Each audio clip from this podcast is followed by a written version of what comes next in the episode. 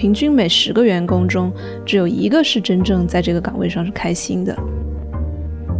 在工作场合中，我们只活出了十六分之一的自己。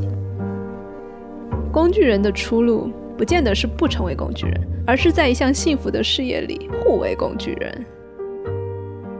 没有老板，不代表没有一个健康的、自生自发的、有机生长出来的接续。传统的公司是往后看五年，计划一年；我们则更像园丁，往后看二十年，计划一天。我们的目标是不知道怎么的就把钱赚了，而不是清清楚楚的知道怎么把钱亏了。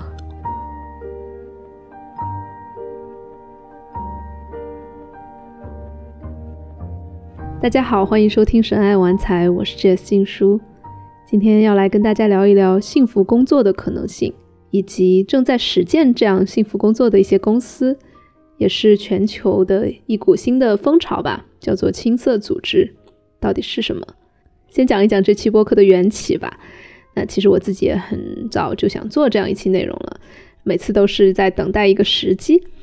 那今天的时机就是我刚刚跟我的两个团队的伙伴一起在玩一个叫“番茄钟二点零”的一个实验项目，然后就催生了 我做这期播客的动力。那什么是番茄钟二点零呢？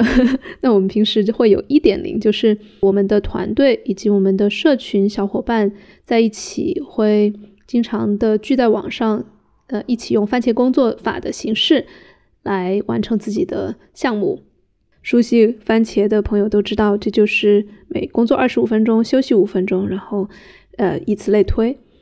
那我们就会在线上聚起来，然后有一个人来主持计时。然后休息的五分钟，大家可以聊天，然后或者是可以放一个歌，大家蹦蹦迪，或者就是休息一下，然后继续。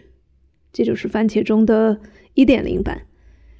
那后来我就在想，这个一点零版的弊端是什么呢？那就是大家其实就还是有点像是聚在一起上自习，就各学各的。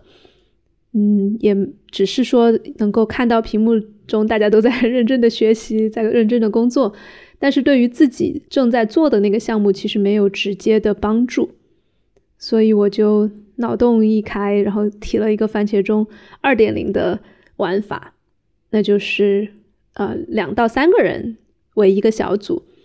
那这个小组里面呢，就我们互相帮对方完成对方的一个项目，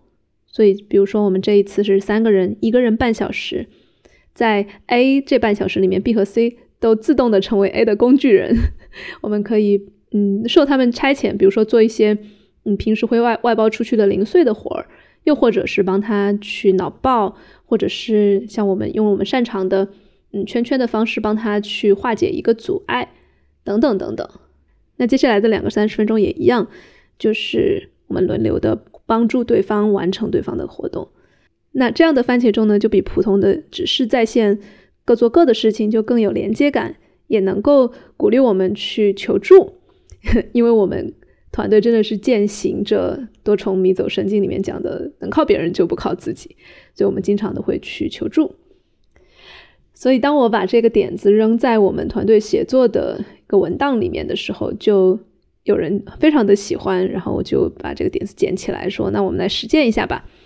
所以今天就跟两个伙伴在一起工作了两个小时。就每人三十分钟，那中间还有休息的时间，还有每一次这三十分钟工作完都会及时的庆祝、及时的感恩和复盘，我们接下来可以怎么啊更加优化这个过程？我觉得及时庆祝真的非常的重要，这是我自己在接独立的咨询个案里面，几乎每一个来咨询的人都会，就你不管他是什么样的问题，你最后问他，哎，你平时习惯庆祝吗？都是不习惯。就好像是我们从小到大都觉得得是特别重大的事情才值得庆祝，比如说节日、生日，或者是完成了某一项特别大的项目，然后做的特别好的成绩，才能够终于放松下来休息一下。但我们想做的就是，哪怕只是完成了一个番茄钟，我们也是想要庆祝在这个时间点上，我取得了哪一些的进步，我有学到的哪些东西。所以。这就是整个两个小时。那在这一次番茄钟的实践里面，我就有一个小伙伴提出，他很想要去中国的一些青色组织去 pitch 我们的 circling，希望我们能够就是因为使命相通嘛，就互相联谊一下。那在我们帮这位朋友脑爆的过程中，我自己也感受到非常多的想要支持他的愿望。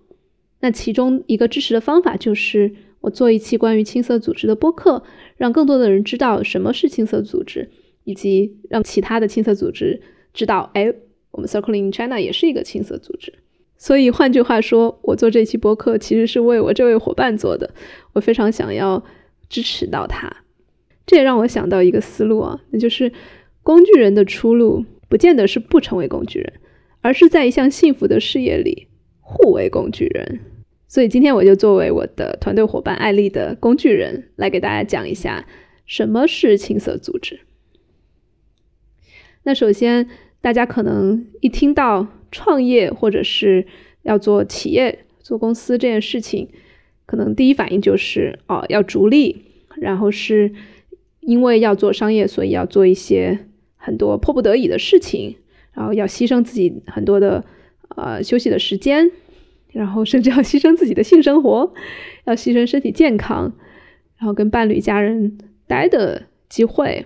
然后要牺牺牲很多休息和玩耍的时间，等等等等。总归就是好像挣钱和幸福会只能二选一一样。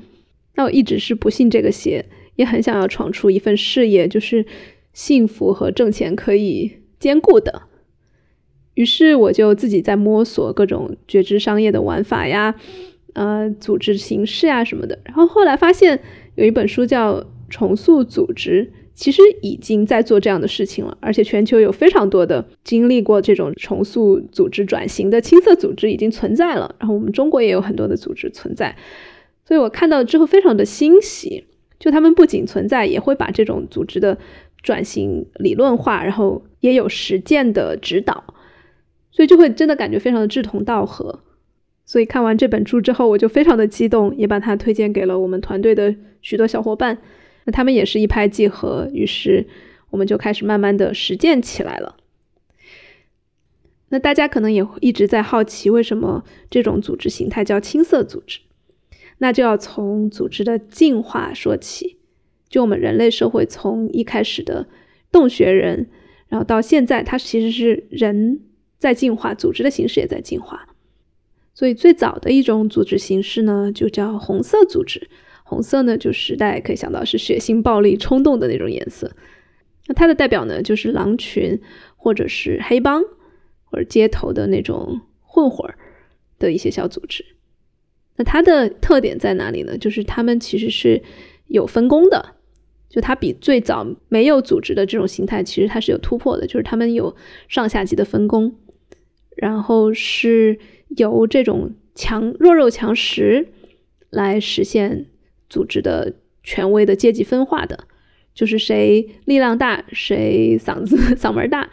就能够啊占据上风，然后成为领导。这是红色组织。然后接下来呢，慢慢的，我们的社会就进化出了一种组织，叫黄色组织或者琥珀色组织。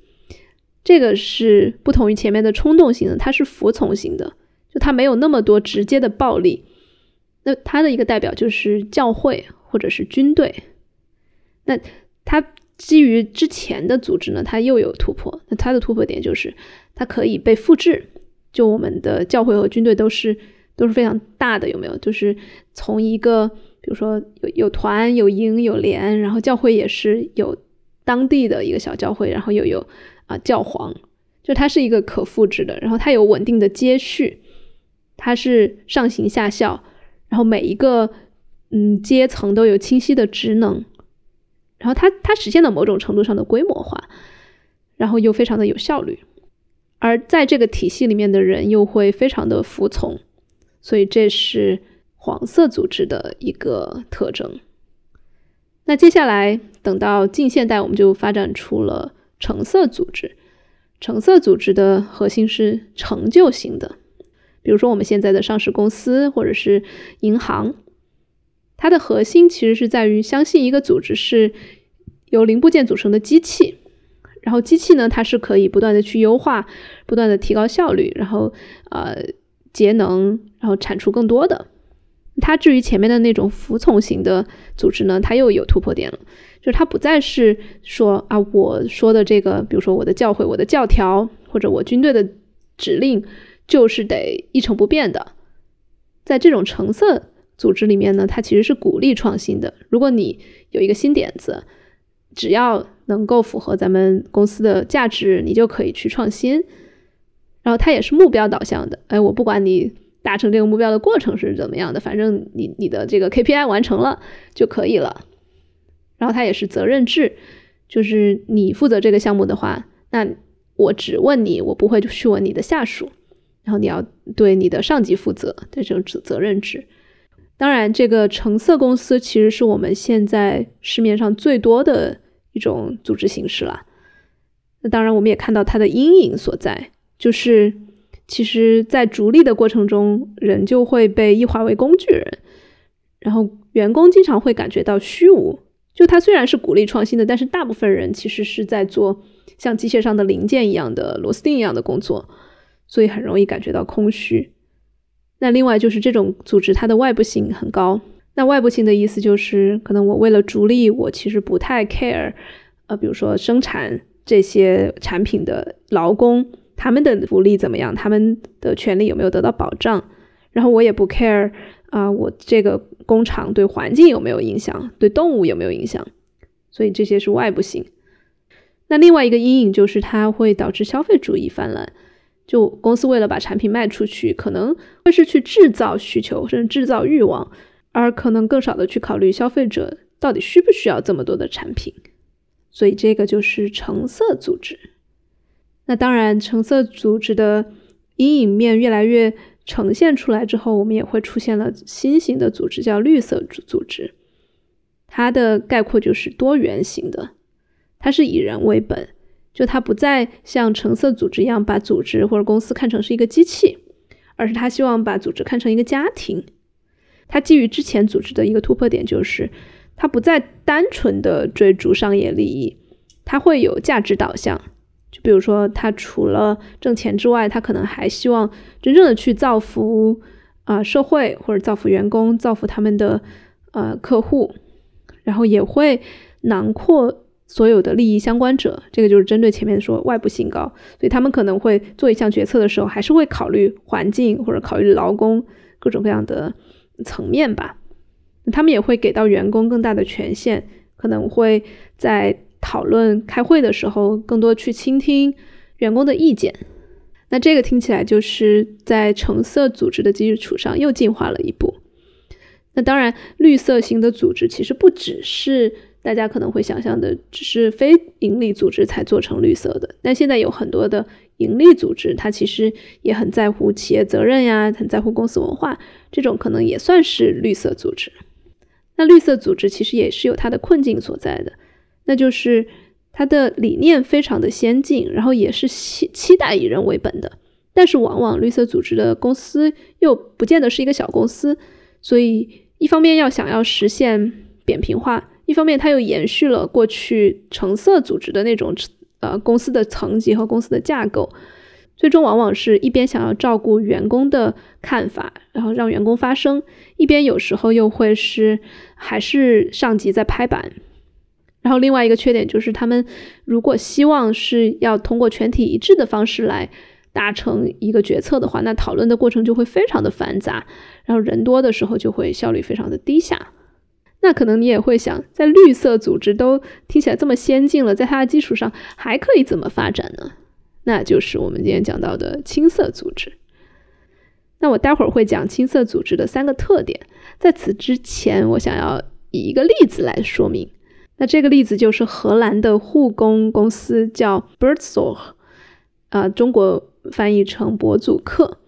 那博祖克这个公司就是因为它的公司架构和呃，实践非常的创新，也非常的成功，从而成为了全球青色组织的一个典范。然后也有很多的呃公司来到荷兰向他们学习，所以来仔细的讲一讲吧。那 b i r d s o r g 的创始人叫 Joost Block 这是一个嗯男护士。我觉得说男护士这词本身就听起来有点性别歧视啊，为什么护士就默认是女的？Anyway，他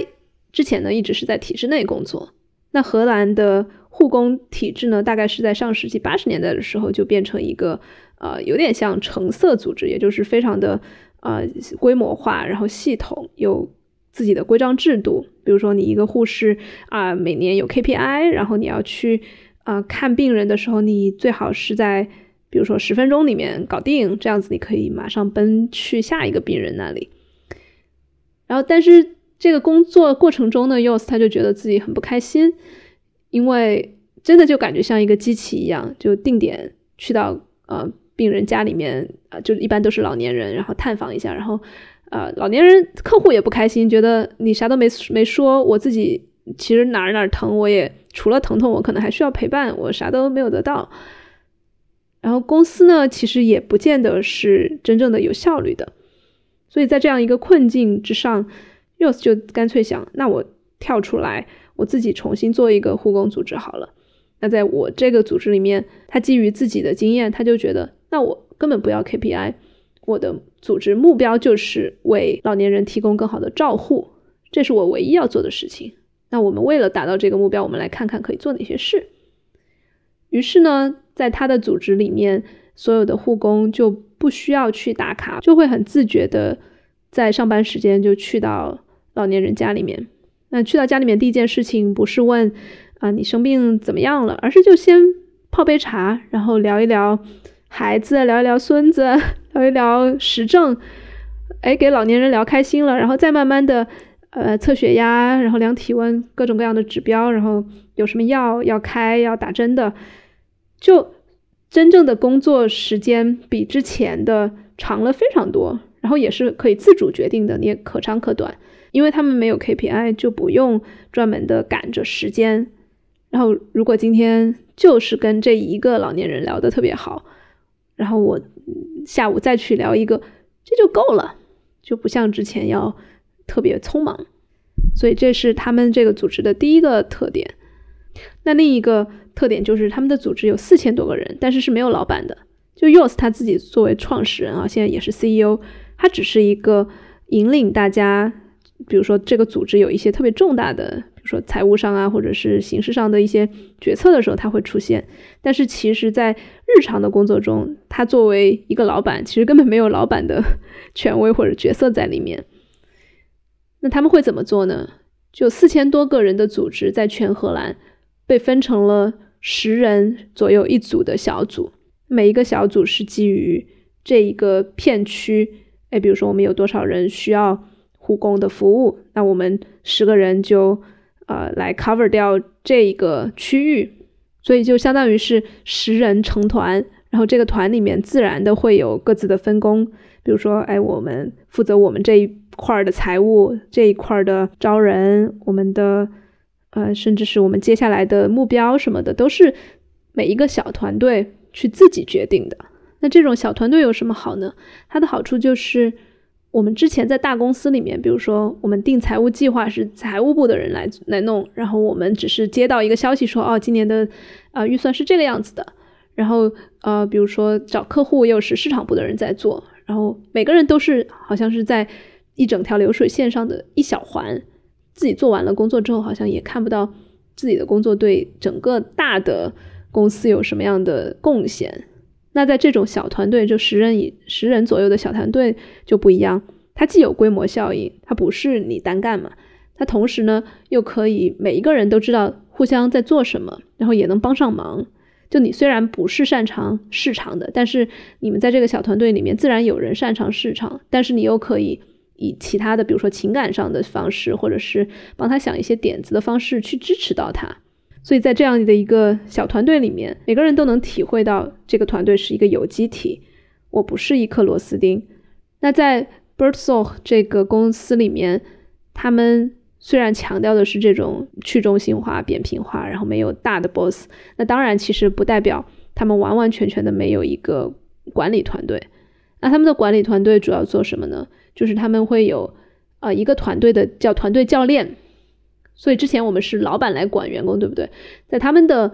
公司里面是教练没有任何的生杀大权，所以教练不会决定你的薪酬，不会决定你的职位。教练只是说，在你工作中遇到困难的时候，你可以向他求助。然后，不管是你，比如说个人有卡顿，还是说你这个事情实际上面对客户这个具体的问题怎么解决，你都可以去求助教练。所以他们的管理层更多的是教练的角色。那小团队里面有没有接续呢？也是有的。虽然大家听起来啊，就是十人成团，然后没有老板，但没有老板不代表没有一个健康的、自生自发的、有机生长出来的接续。那我一直都是相信一个。真正健康的、有生机的组织，它不是完全的混乱型的，它一定是有序的。那这种接续呢，就是比如说一个十人的团队，他还是可能有他的 leader。那这个 leader 是怎么出来的呢？就可能是有的人他就是非常有引领力，他能够发挥自己在一群人中，比如说他有比较有人格魅力，他说话呃比较清晰，然后能够让人信服，然后他又有比较高瞻远瞩的视野。他自然的就很想要去承担这样一个引领的角色，他自己又很享受。那在这个基础上，就可能自然的他就成为了这个十个人小团队里的小小的领导。但这个领导不是一个呃权限上的领导，就只是说他会带着这一个小团队去往前做事情。所以这就是一种有机的、健康的接续。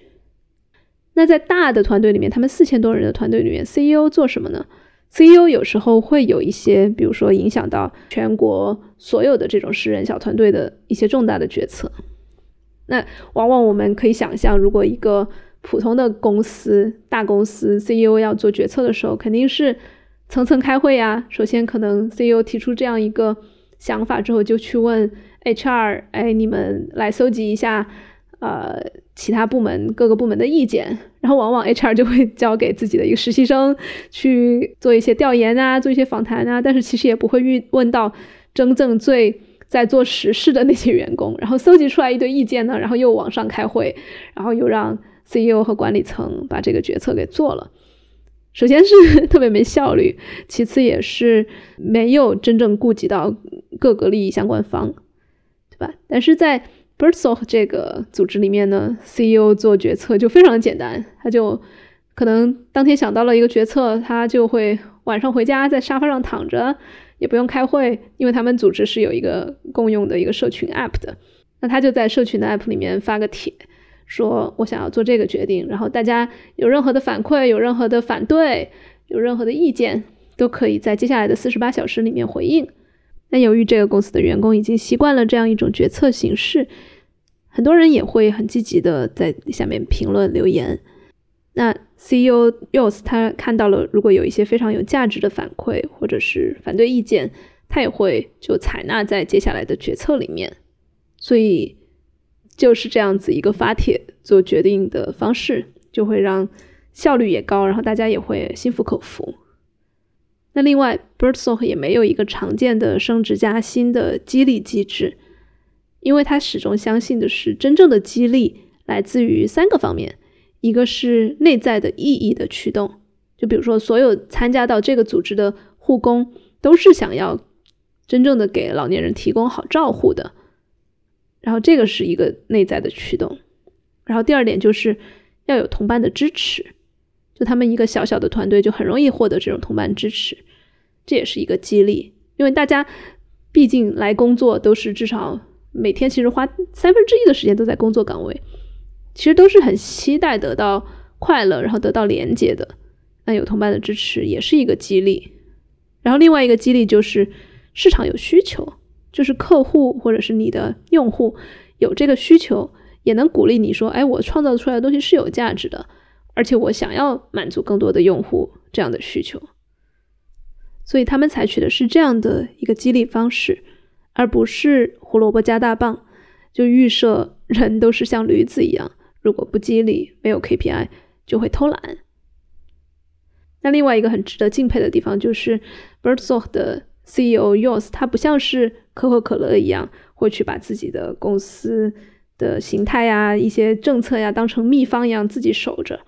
而是他觉得。护工组织就是应该这样，就是它还是一个意义驱动的。他觉得他就是希望把自己的这套模式，呃，去传给更多的类似的护工组织。所以他做了一件什么事情？他他写了一个特别长的文章，就是啊有理有据，然后把自己的经验写出来，然后发给了所有的同行，就相当于是过去我们视野里面的竞争对手。但他当然不这样看，他不觉得任何的护工组织是竞争对手。然后他就把自己为什么要转型，哎，怎么转的，就写一封信发给了其他的 CEO，十几个吧。那之后，至少有一半的 CEO 都去请他来到自己的团队去做宣讲。那其中也有两家真正的就跟着他转了型。那在此过程中，也有非常多的护工直接跳槽到他们公司。所以你看，这是一个非常没有匮乏思维的组织。他就是因为使命驱使，所以他可以去找到所谓的竞争对手，然后去宣传自己的这一套实践。所以这个就是博祖克的例子。那借由它，我们回到青色组织的三个特点：一个是自主管理，一是身心健全，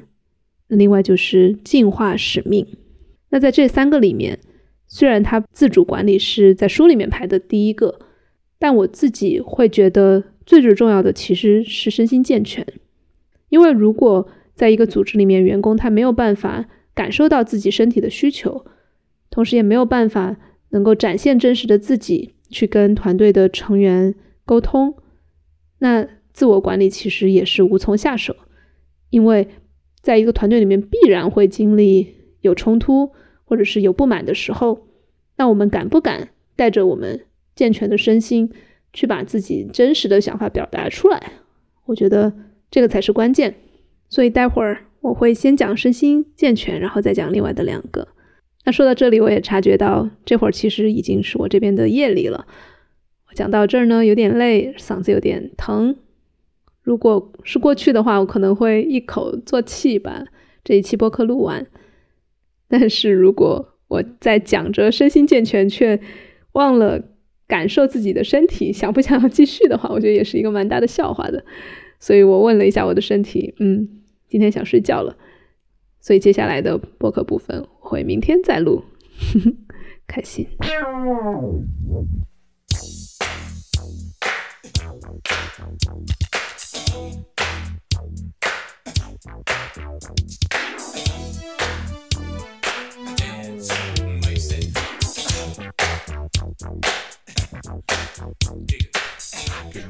所以为什么要讲身心健全呢？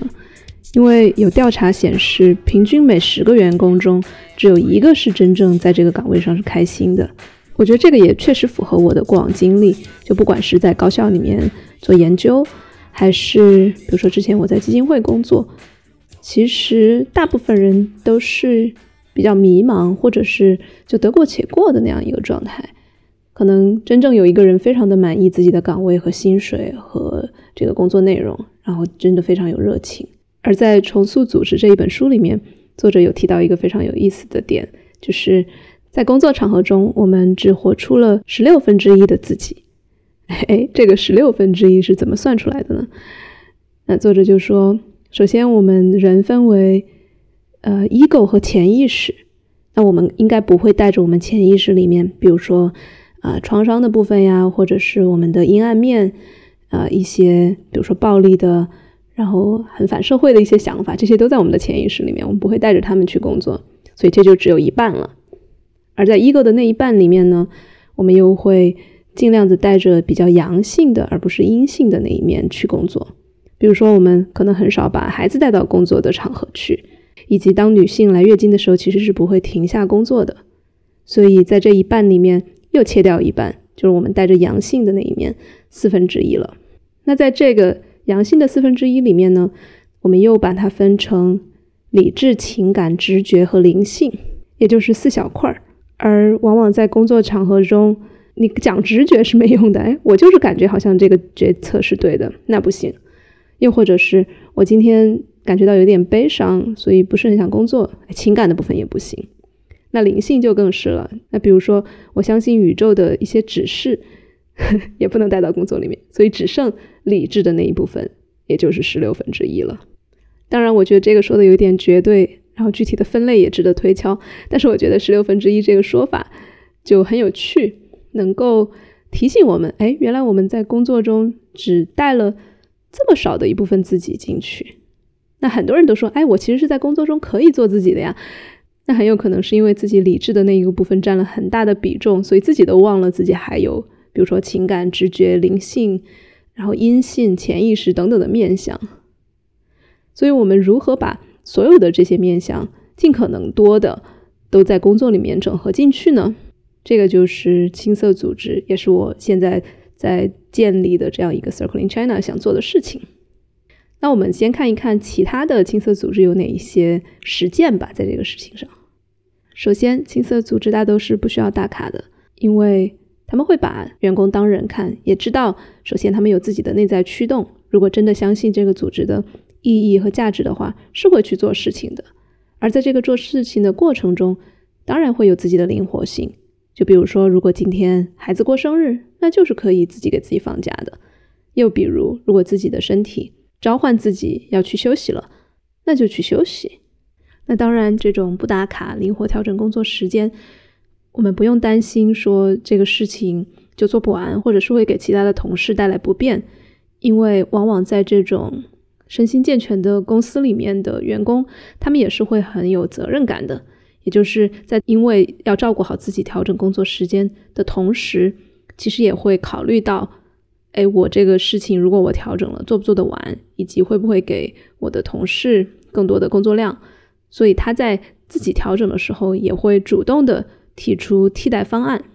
比如说，哎，我会主动的去找另一个同事，能不能帮忙顶替一下？总之就是不当甩手掌柜，不是说我要去休息了，拜，不是那样子的。还有许多青色组织会做的事，是在办公场合设置一些冥想室啊、瑜伽室啊这样的地方。总之就是培养他们在身体、知觉、灵性、情感等其他的方面的。那种觉知吧，那也有一个很著名的青色组织，就是 Patagonia，是一个户外装备的这样一个公司。那他们的老板也写了一本很著名的书，叫《让我的员工都去冲浪》。他们的办公室都在海边，然后还专门有一个 boardroom。boardroom 平时都都是董事长在的位置嘛，但是那个 board 在他们的语境下是呃冲浪滑板的意思。所以员工会带着自己的冲浪板到这个 boardroom 里面。如果早上呃，浪好的话，就可以先去冲会儿浪，然后回来自己把事情做完了。有时候会加班，都没关系，所以非常的灵活。那还有的组织会有这样一个一年几次的沉默日，在沉默日里面，所有的员工一起办公的时候都不能用语言交流，所以只能眼神，然后用一些手势，然后或者打出来字。交流，然后整个的办公室都非常的安静，大家可以有更多的时间去跟自己连接，然后自省，也能够去体验更多的活在当下这种临在，以及和队友们不用语言交流的默契。所以这个沉默日是他们公司很多人会很期待的一天。那身心完整还有一个很重要的面向就是年终考评，有很多公司都会搞这个嘛，然后往往都会是要么是假大空，要么就是老板会。给你一堆表扬，然后最后，但是呢，你这些点还是要进步一下。就总之就是很让人紧张，这种寓意先扬。那 Sounds True，它是一个出版社，就出版了很多，包括 Peter Levine 啊，就是一些跟疗愈心理学有关的书籍吧。他们的实践是什么呢？那他们的考评不一定是在年终，就是每隔一段时间就会有这样的一个回顾吧。他们的做法是先让。被评估者自己去思考，过去这段时间让我最有活力的事情是什么？而我真正渴望做的是什么？我过去的这一段时间里面，我做的这一个项目或者这个活儿里面，是我真正渴望做的吗？接着呢，就是他这段时间一起工作的伙伴会依次给他一些反馈，但这些反馈的出发点不是评判，不是去因为是竞争对手所以要踩你。而是出于爱，出于连接，所以这群伙伴可以反馈的内容，比如说有哪些呢？可以是，哎，在这段时间里面，我眼中你最厉害的一些点是什么？你做过的哪些事情，我觉得特别佩服，以及我替你担心的是什么？比如作息、饮食、工作方面，哎，你是不是这段时间逼得自己有点紧？我还蛮为你的身体担心的。另外还可以说，我其实看到你在某某某方面特别有潜力，然后我特别希望你能在这些领域多发挥一下。那针对所有的这些反馈，其中的一个同伴会来当书记员，把以上的内容都记下来，记在一张 类似于奖状的那 那种大纸上，然后卷起来送给这个被评估者。被评估者收到这一份反馈之后，他会自己去找另一个同伴，要么是这一组的人，要么是啊他们这个小组之外的，比如说团队的教练，去一对一复盘这个纸上的内容，就包括。哎，哪一些是我自己之前没有想过的？然后哪一些我觉得他们说的不符合我内心真正的渴望？总之就是复盘完了之后，可以再重新的校对自己的方向，然后继续工作。所以这样的考评，我觉得就是非常有温度、有人性的。而当然，你可能会好奇，那考评是不是要跟薪水挂钩？考评本身不是的。那他们怎么样去考虑要不要加薪呢？那有很多的青社组织是这样实践的，就是薪水由自己来定。那当然是首先要在公司整个收入预算的合理的范围内，就是在这个范围内，大家可以自己去觉得我这一年要不要涨薪，或者这一年我做的没有太多，我自己自觉的要不要降一点。那每一年到要调整薪水的时候，都会有十来个员工自愿的，呃，组成一个薪水委员会。那他们自己的薪水当然是另外再决定了。他们要做的首先是审核其他员工自己提出的那些薪水调整，而这个委员会他没有最终的生杀大权，他只是会给出一些建议，然后让员工自己决定。就比如说，有的人他真的做了很多。然后这个委员会甚至会说，你自己提的加薪有点太少了，我们建议你再多提一点。又或者是有的员工他提加薪，然后这个委员会看了之后觉得，嗯，好像今年不太适合加薪，哎，我们建议就还是保持原有的薪水，等等等等。那如果他们提出的建议跟员工最后想依然坚持的这种薪水范围是不一样的，那最后可能会形成另一个决策委员会来拍板。但大部分情况下，因为大家都很坦荡，然后也很自觉，就很少会出现自己的估算和其他人特别特别不一样的情况。所以，以上就是关于身心健全的一些青色组织的例子。老实说，我觉得具体怎么做，其实每个组织都能够想出自己的各种各样的花样。但我觉得背后真正的内核是，这些制度要让员工相信，它不是一些花哨的东西。就比如说，不是说你办公室里面放一些瑜伽垫，但是你平时还是用一个打卡的方式来让员工感觉到很有压力。我觉得那个就是只是在依葫芦画瓢。那真正重要的是，员工真的能够感觉到，在这个公司的氛围里面是可以说真话的，是可以把自己的情感、直觉、灵性，哎，阴性的部分都带出来的，然后也能够感觉到自己的真实是被接住的。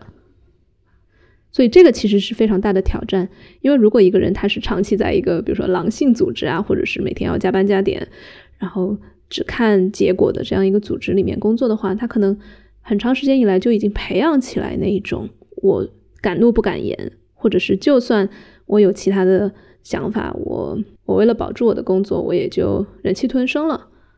所以如果这样的反应方式已经形成了条件反射。又加上，比如说，如果人这个人他在过往的人生经历中就是很害怕冲突，或者就是很害怕被拒绝，那你不可能说把他放在一个所谓的青涩组织里面，他整个人的性格就会马上变。我觉得很重要的变化的关键是在于，他需要有很多的正反馈。就如果过往的经验里面都是被批评的，或者都是啊自己的愤怒对方接不住的，那他一定需要非常多次的反面的经验。就是，哎，我发了火，对方反倒是能够听到我的需求了，又或者是我提出了一个基于直觉的意见，却得到了尊重，等等等等。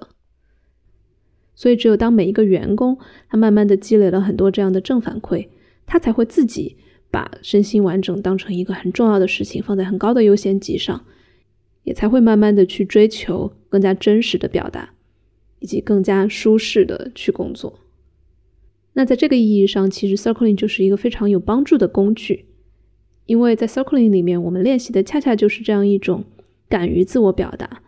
那倾听的人也是带着最大的善意去揣测，以及当有人真的表露出不满或者发生冲突的时候，我们也能够既忠于自己，又能够透过冲突的表象看到背后各自的需求。那与此同时呢，Circling 也会提倡我们更多的去关注我们的身体的感受，以及身体感受和你的想法、情绪的变化。我觉得这个在工作场合特别的重要，因为我们常常都是加班加点，等到放下电脑的那一刻才意识到啊，原来我已经那么饿了，或者我已经那么累了。所以我们在 Circling 里面其实练习的就是这样一种临在的能力，就是观察到我们身体里面原来有这么多的信号和需求，然后带着这样一份觉知去工作。会很及时的刹住车，然后不至于 burn out，又会在自己有积雪的时候及时的去顺应那一股积雪。所以我觉得 circling 它其实非常的适合青色组织的土壤，不管是它的哲学还是它具体的一些方法，都能够让员工真正的感觉到身心健全。那所以这个是青色组织的第一个特点。那青色组织的第二个特点就是自主管理。我们前面在博组课的例子里面也看到了，常见的青色组织都会把员工分成一个一个的小团队，小团队里面的每个员工都认识彼此，也就能够互相了解、互相支持，也没有一个人可以有权说我可以开除你，或者是我要给你加薪或者降薪。所以在这个意义上，这些组织是非常扁平的。但常见的一个误解就是，青色组织是让每个人的权利都完全一样大，同工同酬。但其实不是这样的。我们前面也讲到，青色组织提倡的是一种自生自发的健康接续。所以在这个意义上，青色组织追求的并不是平等。哎，这个听起来很激进，有没有？因为平等往往是暗含着对优越感的贬低。就是如果一个人他真的很有权威。然后很有影响力，为了追求平等，这个人他其实是不被鼓励的。所以反过来，如果不追求平等，而是追求每个人都有优越感，每个人都把他的力量发挥到最大，就这个在一个组织中其实是更加有效率且有生机的。那另外，自主管理它很多时候都不需要 KPI。那你可能会问，没有 KPI 怎么问责？那你没达到目标？但是我们又不知道你的今年的目标是什么。那如果一个人他不负责任，我们怎么追究他呢？那青色组织的答案很简单，因为是这样一个小小的团队，就像是过去的邻居，互相都认识，在这种熟人社会里面，你其实更容易自律一些。或者就像是你跟一群朋友出去打牌，但一个人他总是耍赖，或者出老千，或者是啊输了钱他不给，你还会想跟他打牌吗？又或者是，如果你跟一群朋友去出去喝酒吃饭，然后大家都是，比如说今天轮流的，今天我请，明天他请，但是大家轮了几次之后，发现有一个人他总是不请，你还会想跟他一起吃饭吗？其实就是这么简单，我们不需要 KPI 的问责，而是小团队本身就会让一个人为了能够持续的在这个团队里面工作下去，他就会非常主动的去负起责任来。那你可能还是觉得这样子对人的自觉性要求特别高，可能如果有的人就是没有那么容易，呃，对自己负责或者对他人负责的话，他可能就是会拖后腿或者不完成事情。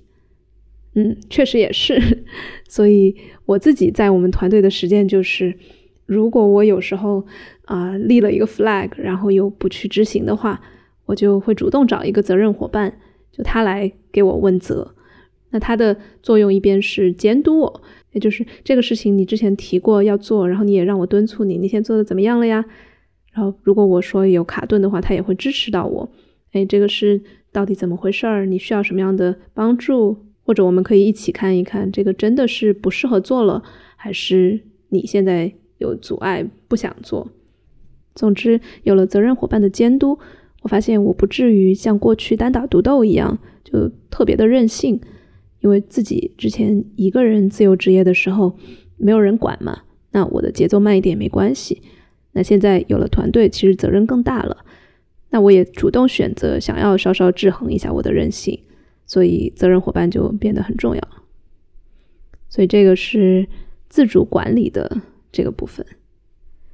那青色组织除了身心健全、自主管理之外，还有一个特点就是进化使命，或者啊，有的人管它叫目标进化。这个怎么讲呢？就是青色组织里面其实是没有所谓的公司使命宣言这种东西的，因为他们相信其实没有人真正会以此来指导工作。我们可能听到很多的大公司，他们的使命宣言都写的特别的激昂。然后，但是员工其实可能根本不 care。而对于一个青色组织而言，我们平时做的那些三年、五年策略、什么中期计划、预算、KPI、SMART 分析、激励等等等等，其实都是恐惧驱使的，是想要先有所预测，然后对未来有所把控，所以是基于这样一个预测和控制的一个模式。所以有别的办法吗？那青色组织它从来都不把企业当成是机器，而是当成一个有机生物。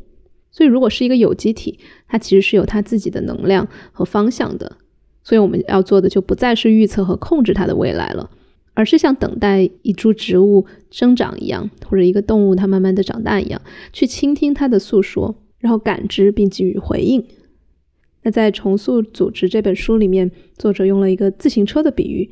就是过去的很多公司是为了达到一个目标，比如说要去一个地方，他们会在图纸上设计好自行车，然后要设计好路线啊，每个路线怎么走，多少米，全部都算好，然后蒙着眼睛去骑那个自行车。中途如果摔了的话，又回到图纸上去看，哎，这个纸上我们该重新怎么规划？那青色组织做的事情就是。也要有目标，有一个大的意义驱使的方向。就比如上博主课，他们的方向就是我们要提供有人性化的照护服务，就仅此而已。所以那个就是他们的目的地。然后骑着自行车呢，就一边骑一边欣赏路边的风景。然后如果遇到石头，就立即的感知，然后回应，调整方向。很有可能骑着骑着，哎，发现路上的风景也很好看，又可能发现一条捷径跟之前的计划不一样的。又可能走了点弯路，但是学到很多东西，所以就不再是一个蒙着眼睛骑自行车的过程。所以这就是感知和回应的模式，而不是预测和控制的模式。而且这个感知很重要的就是，如果我们每一个员工都是整个组织的一部分，就像是一个细胞是整个有机体的一部分，那每一个细胞其实都有能力去感知整个有机体它想要长的方向。又或者是鱼群，每一只小鱼它都能够知道整个鱼群想要往哪边走，就是这样的一种感知力。青色组织是相信每个人都有的，所以他们就不再会是只是董事会或者 CEO 来做决策，来引领着公司怎么走，而是可能会去问每一个人：哎，你可不可以暂时的放下你自己的 ego，去感受一下这个组织真的想往哪边走，听听你的意见。就比如说，在博祖克这样一个护工组织里面，一开始他们只提供居家照护的服务，到后来又发展到意外事故防御，因为他们发现很多老年人最容易滑倒，所以他们就在想，与其滑倒了之后提供照护，不如说做一些，比如说科普，哎，怎么样去防止滑倒，以及如果有一些，比如说防滑垫呐，一些辅助的工具，他们也可以去推广这些工具。所以一开始是两个护士，他们想到了这个点，就是我们要做意外事故防御，他们也去做了，做了之后还蛮成功的。他们就在内部的社交 app 里面讲了自己的故事，然后提议说大家都可以做这个事情。接下来呢，很多小组都开始效仿，所以慢慢的就推动到全国了。所以你看，这就是两个普通的员工，他也能够去感知到，然后并且主动发起这些变化。而四千多个员工，他们并没有一个专门的正式的开会决策的过程，但慢慢的就是这样，公司就转型了，就从居家照护也延伸到了意外事故预防。所以这就是不需要一个五年、十年规划的策略，但是就凭着有一个大方向，然后有感知和回应的能力，就可以去让自己的目标或者让他们的使命得到进化。那怎么样去倾听一个有机体，它到底想怎么长呢？所以我们自己在团队开会的时候做过这样的一个实践，就是每个人都角色扮演，扮演这个组织本身，扮演 Circle in China。我们会问一系列的问题，就是我们要做的这个决策对我好吗？这个我就是组织本身啊，而不是我们个人。然后甚至会感受一下，哎，我喜不喜欢这样一个方向？那当时是我们核心团队的几个成员分别各自扮演了一下。这个组织本身，然后我们眼中看到的方向都是各有各的角度。那当然，因为我们的角度不一样，所以这个组织表达出来的需求也不一样。但是我们最终得以整合的是，哎，首先它是想要变得更加有影响力的，也是要想变大，也想要可持续的有机的发展，然后也想要有一定的架构，也想要非常的有落地的精神，等等等等。也就是通过这样的扮演，我们用第一人称的方式了解了这个组织想要怎么走，所以这个真的特别好玩。大家如果身处在一个小团队，可以试试看，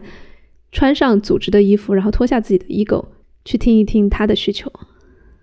那有关这种感知和回应的模式，法国的一家青色组织叫 Favi，它是一个做零汽车零部件的公司，他们有一句名言叫。传统的公司是往后看五年，计划一年；我们则更像园丁，往后看二十年，计划一天。说到发尾这个公司，他们真的是非常的有底气，因为面临着比如说在中国呀或者越南这种很多人力密集的零部件制造商，他们却顶住了压力。作为法国本地的一家制造公司，却依然能够每年都盈利，员工也能够拿到。十三到十四个月的工资，那他们的老板也很酷啊！就别人问他你是怎么转型到青色组织的，他总是拽拽的说：“问些没用的狗屎干嘛？” 所以他的意思是，青色组织的转型并没有一个普遍适用的公式，不是说你套用了我们公司的方法，你就可以转型成功。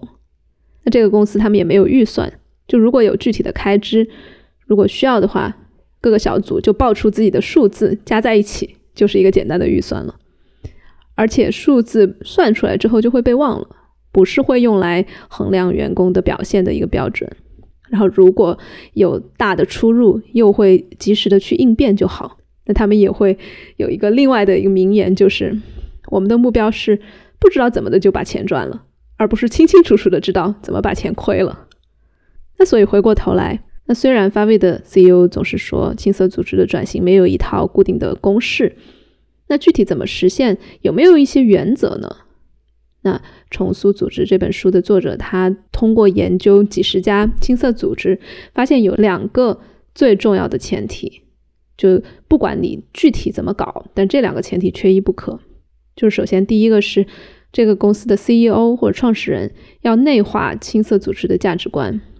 就如果这个 leader 他本身就是在动摇的，或者他没有完全理解，也没有完全的。Embody 就是他没有把这套价值观变成他人生中一种生活方式或者一种哲学的话，这个就很难。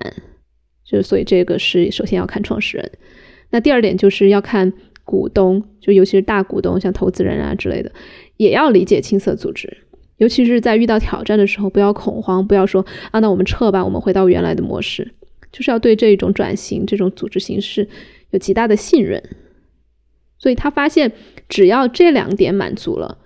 具体操作过程中哪怕有困难，青色组织也能够实现下去。而相反，如果这两点如果有一点嗯不能满足，那很可能这个转型就会失败。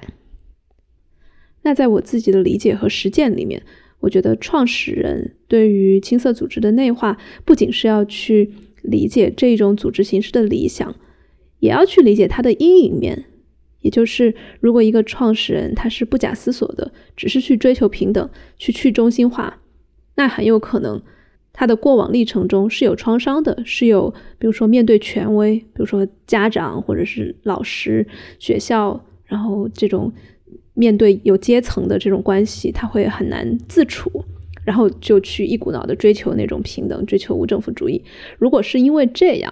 因为不喜欢压迫，不喜欢权威，不喜欢歧视，不喜欢特权。从而进行了反弹，或者是这种 rebel，就是有点叛逆的那种感觉。如果是那样的话，它不是一个真正的青色组织。我觉得那个只是好像是有点年轻人，他为了反叛而反叛，所以在我看来，一个很成熟、健康的、能够长期发展下去的青色组织的 leader，一定是他慢慢的整合了过去对于等级、对于阶层的仇恨和反叛，不再是一个对抗的态度了。因为如果只是为了对抗而对抗的话，那选择成为一个平等的去中心的这样一个组织，它并不是一个真正的选择，而是没得选嘛，因为他很讨厌等级的那一边。所以我觉得，慢慢的，我自己也能够从一个过往就是好像不假思索的，就是一个左派，就是啊要要平等，要去中心，慢慢变成了，哎，我开始拥抱，哎，我有时候就是想要站 C 位，有时候就是想要去引领。有时候就是想要有健康的接续，而且越来越拥抱自己作为公司的创始人这样一个角色，包括他的权利，包括他的责任，也开始去正视权力就是力量的力，是一个值得去享受的东西。然后阶层本身它是中性的，并不坏。所以当我有了这样一个更整合的视野之后，我不再觉得平等一定是褒义词，或者扁平化、去中心化一定是褒义词，他们都是一个选项。甚至青色组织本身也是一个选项而已，是一个工具。虽然它的理念很先进，但是我希望更多的还是去倾听我们的组织到底想要什么，然后多大程度上在哪些方面可以去采用青色组织的一些实践，而不是说我们为了要转型成为青色组织，一切都照搬，然后按照他们的做，这个就本末倒置了。因为最终还是要相信。Circle in China 作为一个组织，它是有自己的有机生长的路径的。然后我们作为园丁，就是去浇灌、去照看它。那同时，我也跟看过这本书的朋友，还有一些在青色组织里面工作过的朋友聊过天。然后听到的确实是，青色组织虽然听起来非常的理想，但是也有很多的挑战。那比如说，我们团队的一位伙伴，他自己也是一位很著名的财商教育，呃。视频频道的一个主播，他是 Rachel，那他就讲到，他觉得那过去的这种三点五年策略是从上到下的，基于目标路径执行，而我们现在青色组织讲到的这一种目标进化，它其实是源于每个人内心的，或者是组织种植在每个人内心的那样一种信念，每个人都可以感觉到这个目标，然后找到自己的路径。他会觉得这个挺像海底捞服务员的。就没有人规定你要给客人提供头绳啊，赠送菜品，然后打折免单。但是每个人因为权限特别大，所以他们能够发挥出自己的能动性。但这个过程中很大的一个挑战就是，管理者要把自己的 ego 放到非常非常的小，然后不要去量化每个人的工作。这个其实是对管理员一个非常大的考验，就是要放下自己的那种控制欲，然后聚集一帮有同样目的、有同样追求的人。然后更多的去信任他们，去放手，这个真的简直就是一种修行，有没有？那我也跟一个在中国就是做教育的青色组织叫探月学院的一个朋友聊，他说他们一开始还蛮有积雪的，就大家一起读这本书，然后一起去实践，也实践了一段时间。但是当他们的组织日益庞大，然后有更多的现实的压力大了起来之后呢，其实很多人会自然的退回到原有的工作模式，这样一来就会略微的没有那么的理想化。但我倒觉得这不是一件坏事儿，就像我前面说的，青色组织不是一个我们要追求的结果，它还是一条路径吧。但最终我们都是为了实现我们这个组织本身要实现的那些目标。所以如果退回到原有的工作方式，同时也。吸纳一部分的青色组织的理念和实践，如果这样能够让公司走得更长远，我觉得这也无可厚非。那我还访问了一位呃朋友，他过去是在迪卡侬工作，迪卡侬也是出了名的给员工就是非常多的自由的一个组织。然后他后来也跳槽到 Apple 了，他会觉得这两家公司的确像他们宣传的那样，就是在里面作为员工体验到的也是首先非常多的自由度。然后公司会很关心员工的身体健康啊、休息啊这些事情，然后也会有很大的决策权。但是他会讲说，至于员工真的是不是感受到真的很幸福，他说可能因人而异。啊，比如说迪卡侬，他非常的自由，自主权很大，岗位范围内基本合理的想法都会被鼓励去实现。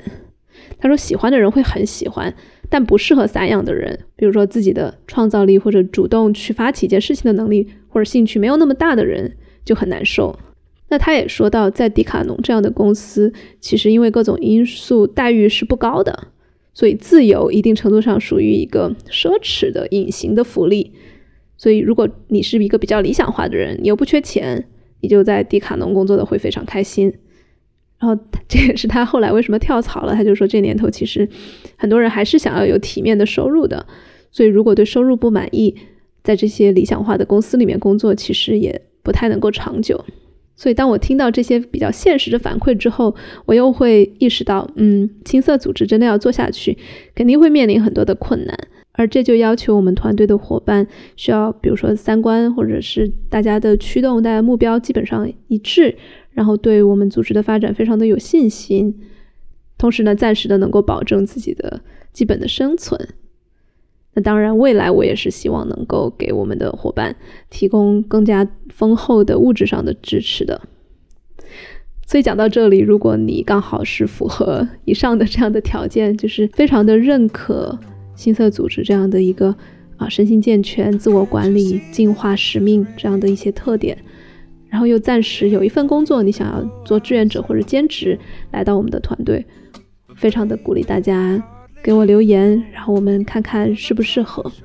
那与此同时，如果你想要了解更多的有关青色组织的内容，我会推荐一些资源在公众号里面，大家可以关注微信公众号“神爱晚财”，回复“青色组织”就可以得到这些资源。